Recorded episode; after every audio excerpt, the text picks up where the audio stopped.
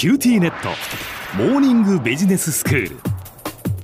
今日の講師は九州大学ビジネススクールでファイナンシャルマネジメントがご専門の平松卓先生です。よろしくお願いします。よろしくお願いします。先生今日はどういうお話でしょうか？えあの以前ですね、えー、この場でその中央銀行デジタル通貨 CBDC についてお話ししたことがありますけれども、はい、まあ、あのここに来てですね再びこの CBDC への関心が高まってるんですね。うんというのも、まあ、中国が10月に広東省深セン市で、まあ、比較的大規模な実証実験を始めたからなんです。はいえ今回はこの中国の CBDC デジタル人民元を取り上げたいと思います。はい CBDC、えこれはセントラルバンクデジタルカレンシーの、まあ、略なんですけれども、うん、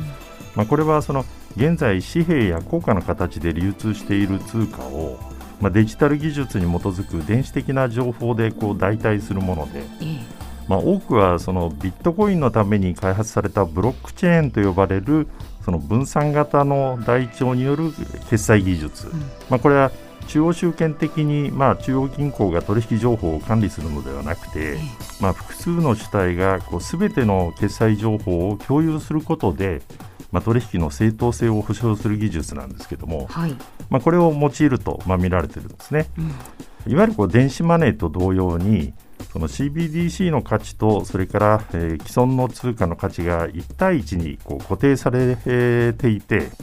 でかつその信用力ではこの上ない、まあ、中央銀行が発行元という点で、まあ、これまでさまざまに登場してきた電子的決済手段の、まあ、究極系とも言えると思うんですね。はい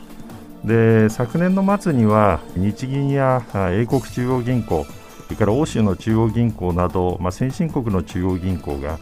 えこの CBDC の共同研究に着手することをまあ発表したんですけれども、うん、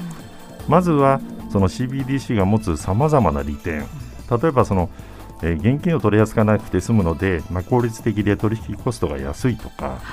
銀行口座を持たない人にもその金融サービスの恩恵を、え行き渡らせることができると、まあ、いったことや、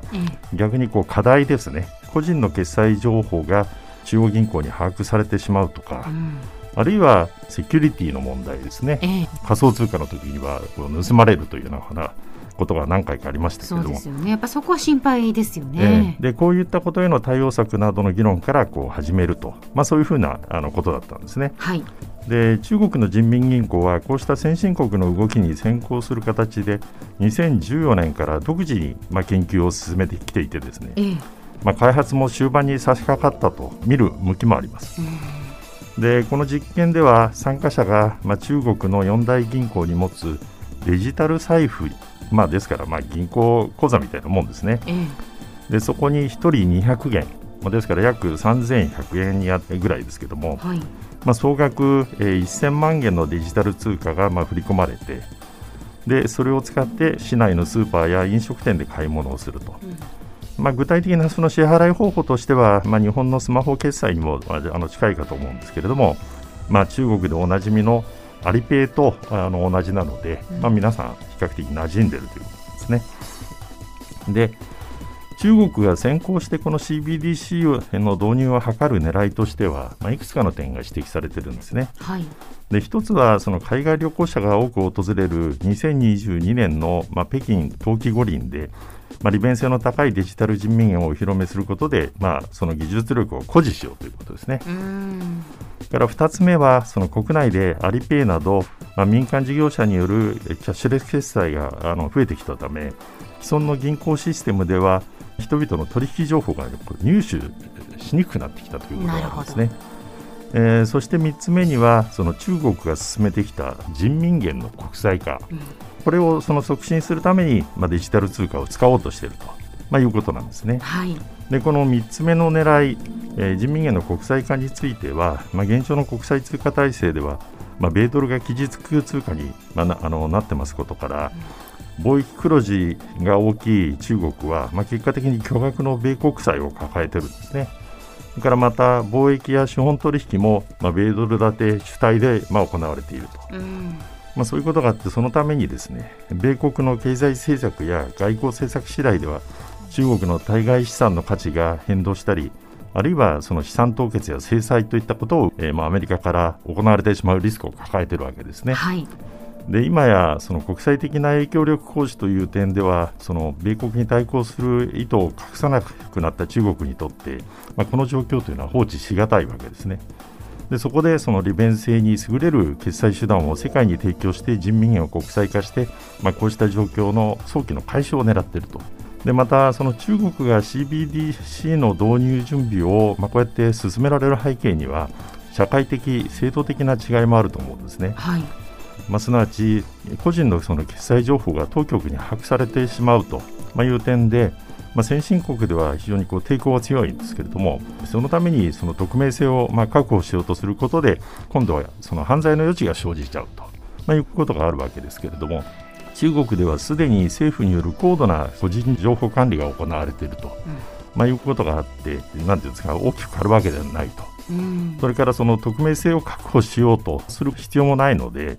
まあ、資金の流れの補足が容易で、したがってその犯罪の余地も小さくなると。でデジタル人民元ではその従来の銀行システムを前提としたいわゆるこう二層式の体制つまり中央銀行があってでその下に銀行システムがあってでその下にみんながデジタル人民元の口座っていうんですかね、まあ、それを持つということで、まあ、見た目はその既存の貨幣を代替するデジタル通貨の登場と、まあ、そういう印象にとどまってですね実際にはそれほど大きな変化として映らない、まあ、可能性もあるかと思うんですね。はい、でしかし中国がこの CBDC を導入を急ぐ背景であるとかその導入が今後どういう意味を持つかと、まあ、いうことについてはですね、まあ、注意深く見ていく必要があるだろうと思います。では先生今日のまとめをお願いします、はい、中国は10月に CBDC デジタル人民元の大規模な実験を行って先進国に先駆けての導入が近づいていることを、まあ、印象づけました、え導入は実際には数年後と見られてますけれども、まあ、先進国と中国のデジタル通貨の開発導入に対するスタンスの違いには、え両者の持つ社会制度や国際関係におけるまた地域の違いが反映されているということができるかと思います。今日の講師は九州大学ビジネススクールでファイナンシャルマネジメントがご専門の平松卓先生でした。どうもありがとうございました。どうもありがとうございました。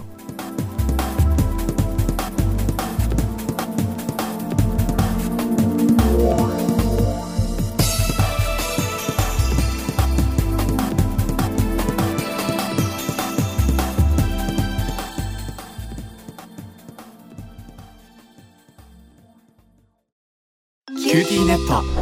お乗り換えのご案内です。